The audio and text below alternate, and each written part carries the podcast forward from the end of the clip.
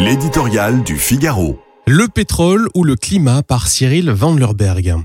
Avant même la fin du mois de novembre, il est déjà certain que l'année 2023 va être la plus chaude depuis le début des enregistrements météorologiques. Un signe de plus que le réchauffement s'accélère avec des effets catastrophiques que la France commence déjà à subir entre canicules et inondations.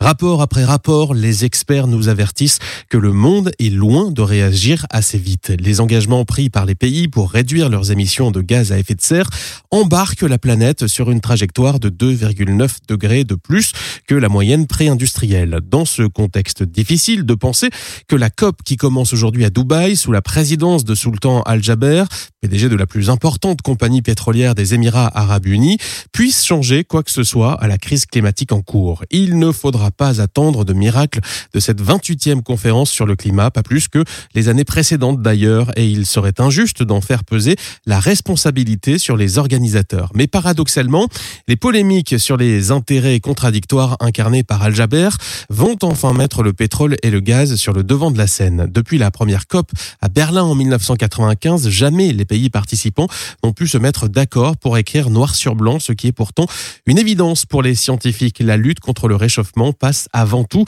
euh, par une réduction rapide de la consommation des énergies fossiles, responsable de 80% des émissions globales de CO2. Seul le charbon avait eu le droit à une mention prudente dans le texte final négocié à En 2021, mais les discussions avaient toujours bloqué sur le pétrole et le gaz. Cette année, la pression monte pour mettre fin à ce malencontreux oubli, quitte à froisser les grands pays producteurs d'hydrocarbures. Chacun sait qu'inscrire la baisse nécessaire des énergies fossiles dans un contexte international n'aura pas d'effet magique, mais il faut au moins regarder les problèmes en face si on veut garder l'espoir de les résoudre.